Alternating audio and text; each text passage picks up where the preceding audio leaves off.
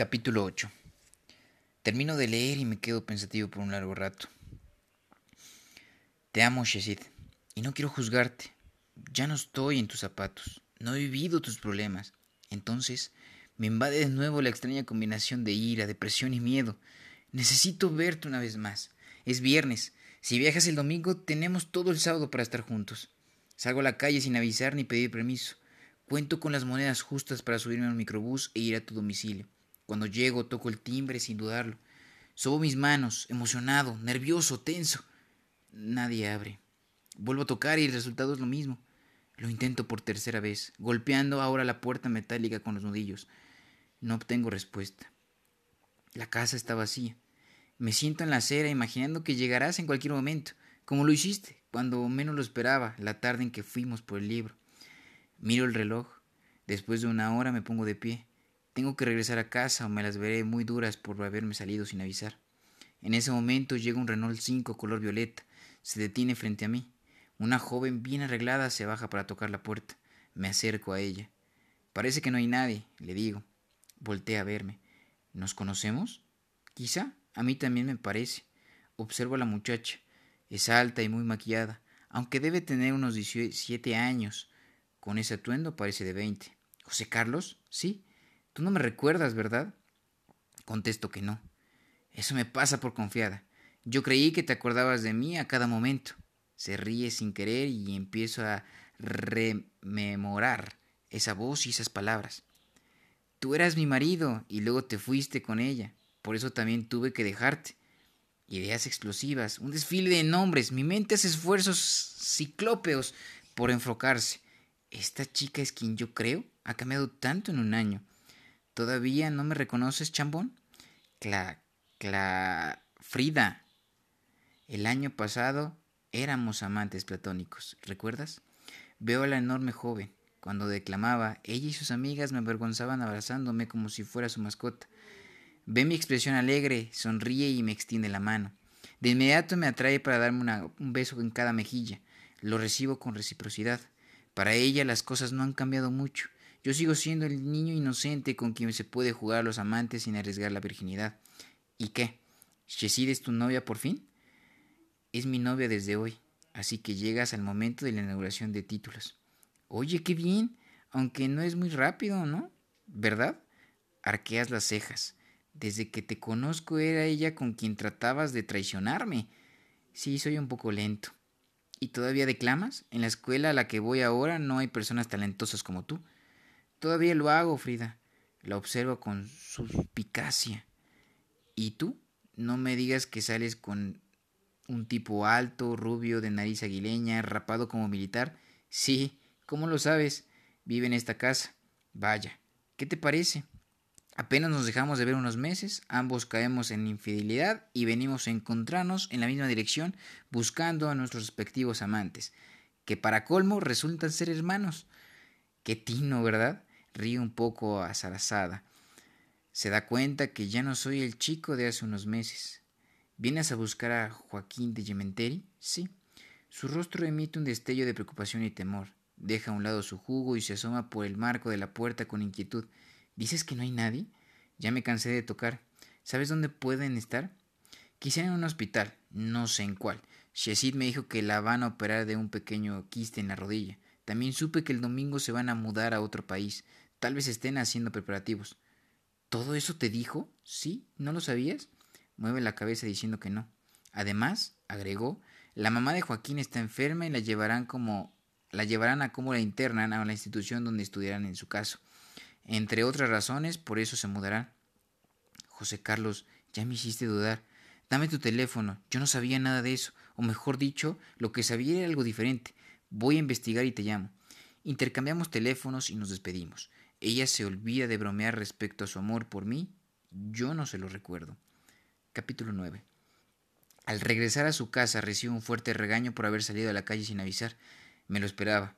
Aunque la reprimenda es muy severa, a todo digo que sí, con la cabeza baja, sin protestar ni escuchar. Marco el teléfono de Ariadne. Nadie contesta. Entro a mi habitación y me pongo de rodillas junto a la cama. Estoy muy acostumbrado a rezar, pero esta vez una oración espontánea brota de lo más profundo de mi corazón. Señor, Yo no sé muchas cosas de ti, pero tú sí. Dame la paz de entender que tienes el control de todo y que al fin ella estará bien. La pongo en tus manos para que la cuides donde quiera que vaya. Tú, Dios mío, no me diste este amor. Algo tan grande, tan sublime, no puede provenir de nosotros. Tienes que ser tú el autor. Así que perdóname si a partir de hoy todas las noches de mi vida me escuchas pedir por ella. A la mañana siguiente me levanto temprano y lavo los coches sin que nadie me lo pida. Quiero reconciliarme con mis papás. A mediodía papá nos invita a comprar plantas para la nueva jardinera. Mis tres hermanos saltan de alegría. Todos quieren adornar ese rincón de la casa. Yo participo en la convivencia, pero no hablo demasiado. Necesito verte. Estoy distraído mientras compran las plantas. Percibo apenas el entusiasmo de mis hermanos mientras escogen los que se suponen lucirían mejor. Me aparto del bullicio. Voy al sitio más solitario del invernadero. Te necesito a ti en este momento, estornudando y restregando mi piel en un mar de hojas ásperas. Te necesito más que nunca, porque más que nunca me siento vacío, desamparado. Mi mente no para de buscar pistas. Recuerdo la breve conversación que tuvimos después de la pelea colectiva. Gracias, dijiste. Te admiro. Yo no puedo decir lo mismo de ti. Estoy muy mal, José Carlos. No sé cuánto tiempo voy a aguantar. ¿Qué te pasa?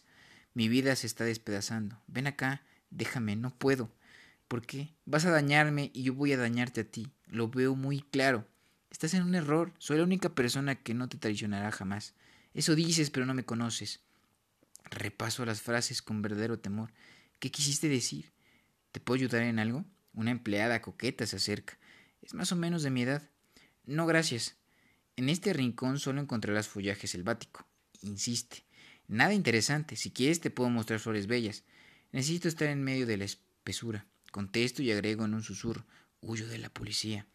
La joven no sabe si bromeo, pero se retira de inmediato comprendiendo que no es bienvenida. A lo lejos escucho que papá ha elegido una flor que le encanta a Pilar y que a Liliana le parecía una flor con cara de flor estúpida. Comienzan a llamarme. Salgo del encierro y camino detrás de mi familia. Llegamos al coche. Papá abre la cajuela. El mosco que ayuda arroja a los vegetales al interior y los se sacude. Se sacude las manos. ¿Bien? ¿Y su propina? En el auto eludo todas las insinuaciones de por qué no los ayudé a elegir las plantas.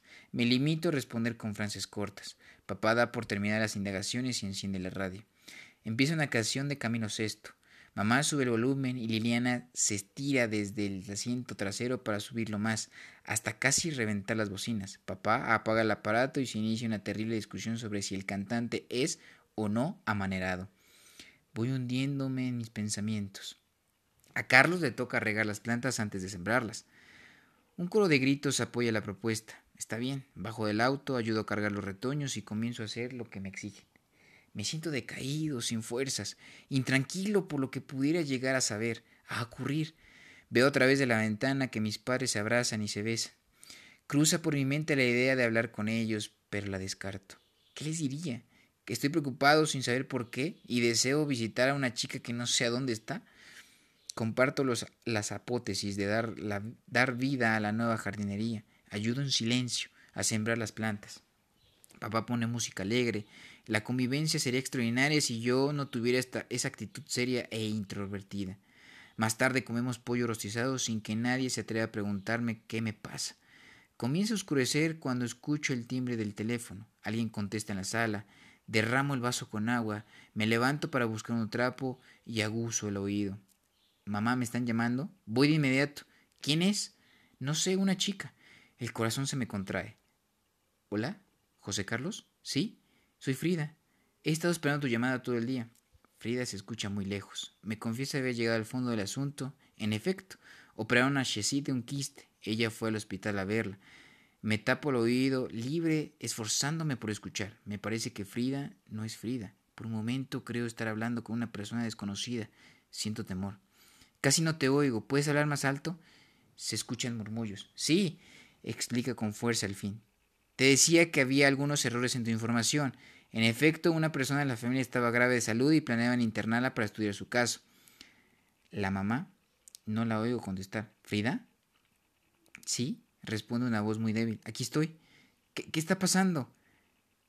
Quien quiera que se encuentre del otro lado de la línea no desea hablar conmigo, así que pregunto otra vez. ¿Eres tú, Frida? ¿Te ocurre algo? Ella me contesta con una voz muy débil. Si detrás de esta extraña fonación se halla la voz de la novia de Joaquín, pero algo le pasa. Es evidente, porque casi no quiere hablar. Le tengo que sacar las palabras a base de preguntas desesperadas y le exijo, le exijo casi a gritos que me diga todo lo que sabe, que me diga lo que ocurrió y averiguo, que me lo diga porque tengo derecho a saberlo. Se resiste durante unos momentos más, pero al fin claudica y habla, habla mucho. En mi cabeza se repiten imágenes de Cecil. ¿De qué me sirve amarte tanto, Carlos? ¿De qué? Si mintiéndote o no, solo voy a significar problemas para ti. Porque si yo quisiera significarte toda la alegría, tengo que representar esto. ¿De qué me sirve, de qué me sirve amarte entonces? La operación que le hicieron a tu novia era de un quiste, pero no de la rodilla, sino en la cabeza. Mi mano se aferra al auricular. Un mar de pensamientos terribles cae sobre mí. De pronto las piezas de rompecabezas encajan y lo veo todo monstruosamente enlazado. Frida me lo dice y el impacto me hace balbucear cosas sin sentido. Al fin exijo. Repite eso último, por favor. Operaron a Shesida a mediodía. Todo ha sido muy rápido. Trasladaron al cuerpo a la capilla ese rato y el velorio funeral acaba de empezar. Capítulo 10. ¿Murió? Le grito a, Fila, a Frida, sintiendo el estallido tremendo de mis entrañas, la conmoción absoluta en mi mente y una horrible daga helada de marfil insertándose en mi espina dorsal. ¿Qué dices? Por favor, Frida, no, no puede ser. Yo hubiera preferido no decírtelo. Veo mi mano colgando del teléfono con violencia. Escondo la cara entre mis brazos, soportando apenas la terrible presión en la cabeza, la respiración que me falta, siento que me caigo, papá. Papá corre a ayudarme, pero no. Él no sabe que para mí, para mi mal, ya no hay ninguna ayuda posible. Capítulo 11. En el vestíbulo del velatorio impera la sombra de un dolor colectivo fuera de lo normal. Arreglos florales, personas caminando de un lado a otro con desesperación inaudita. Frida me ve llegar y se acerca para recibirme. Comienza a hablar, a darme explicaciones, pero yo no la escucho porque descubro solo, sola de pie al fondo del pasillo a mi entrañable amiga Ariadne. Una gigantesca losa me cae encima. ¿Quién la avisó? Sabía la verdad y no me la dijo. Abandono a Frida y camino hacia la pecosa. Hola, Ariadne. Da un respingo y me mira con susto. José Carlos, ¿qué, ¿qué, haces aquí? Lo mismo te pregunto. Se suponía que no debería, no debería qué.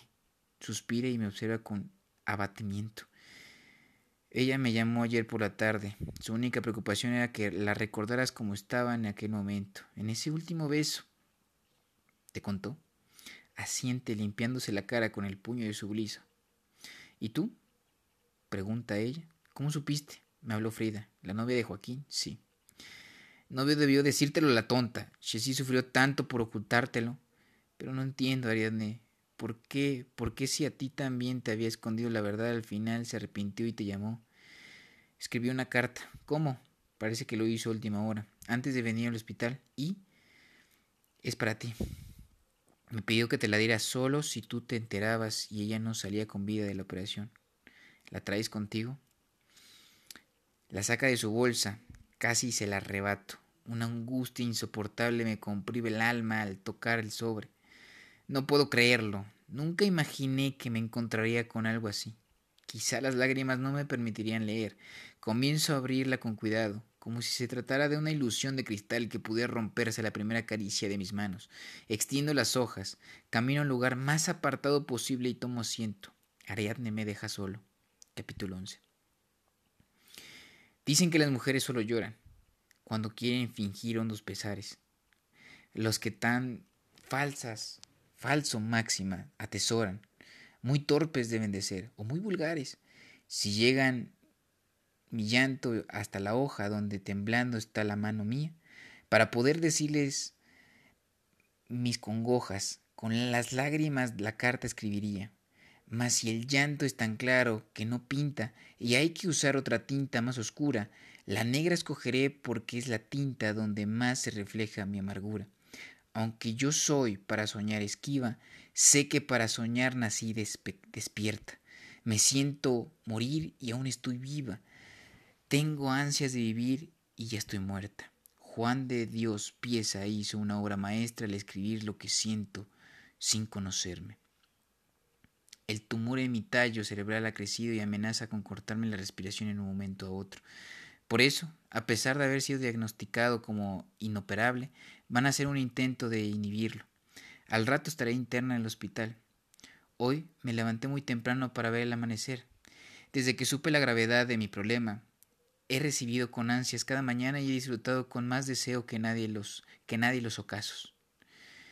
Desde hace varias semanas me he pasado las tardes en el jardín. Me gusta sentir el césped blando bajo mis pies descalzos y gozar de esta sensación de libertad. Sé que mis padres me observan a veces llorando desde la ventana, pero no me interrumpen, ¿sabes? Mí me gusta estar aquí para pensar en ti. Sin querer recuerdo cómo es que muy poco a poco me conquistaste. Al principio te creía un muchacho tonto y desubicado. Me reía de ti. Nunca imaginé que iba a llegar a quererte tanto. Cautivaste mi corazón con cada detalle, con cada sonrisa. Te confieso que bromeaba mucho con lo que Ariadne contaba al principio. Maniático sexual andaba tras de mis huesos. Cómo me divertí con eso. Pero aún así me inclinaba a no creer nada de lo malo que decían de ti. Porque tu estilo me atrajo desde siempre, tu personalidad, José Carlos, me gustaba, aunque me negaba a aceptarlo. Te cuento esto porque en el pasado nunca tuve oportunidad de contarte nada y en el futuro tal vez parece que tampoco la tendré. Cuando los desmayos y dolores de mi cabeza comenzaron, me hicieron muchos análisis. Fue un tiempo de tensión. Mis padres discutían por todo. No se ponían de acuerdo en si debían o no darme la noticia.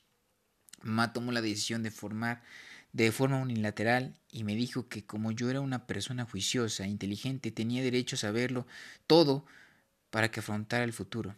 Apareció su confianza hacia mí, pero ¿sabes cuándo me lo dijo? Yo hubiese reaccionado con más serenidad si me hubiera dado la noticia unos días antes. Me reveló toda la noche el día del día en que fuimos a comprar aquel libro, cuando me sentía más locamente enamorada de ti, cuando el amor hacía despertar en mi mente un sinfín de esperanzas y alegrías.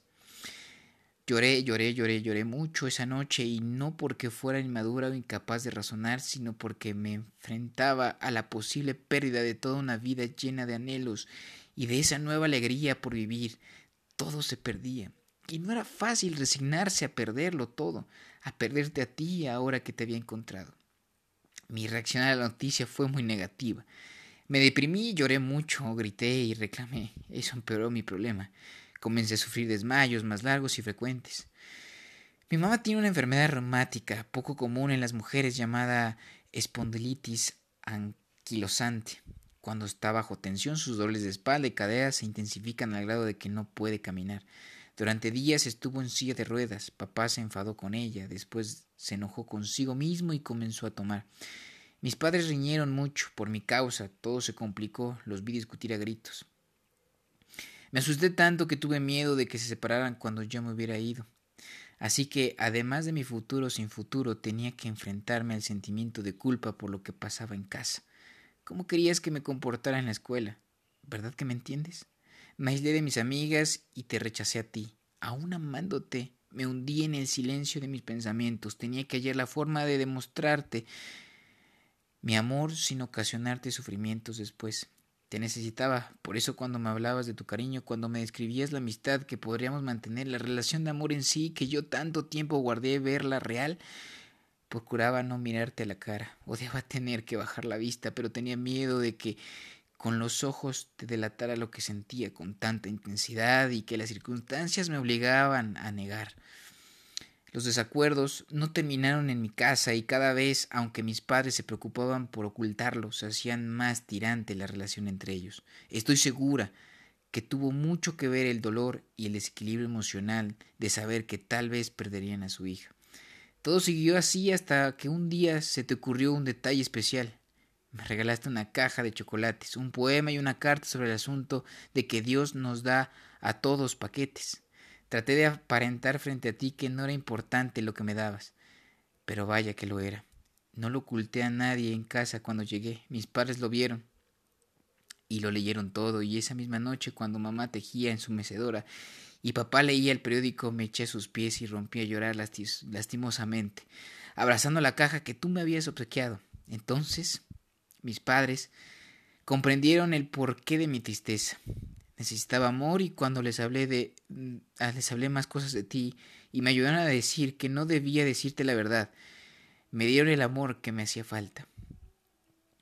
Tanto influiste en el pensamiento de mis padres que quieren gastar todo su capital en un viaje por el mundo para mí. Tuve que mentirte en algunas cosas, pero en muchas no. Lo del viaje a Europa es verdad. Lo realizaremos cuanto antes. Solo necesitamos que la operación de hoy en la noche salga bien y en cuanto me den de alta me iré. Aunque tal vez no regrese, de igual modo lo más seguro es que mis padres se mudarán de país y no volverán aquí. Si la operación sale bien, me iré contigo a visitar muchos países. Contigo porque no dejaré de recordarte nunca. Quiero vivir para ti mis últimos días, vivir contigo aunque estemos lejos. Por eso he comido tus chocolates poco a poco. Y lo hago especialmente cuando quiero sentirme cerca de ti. Serán los tuyos los últimos chocolates que coma, incluyendo uno de ellos que guardo con celo para los momentos terminales en que me gustaría sentir que me acompañes.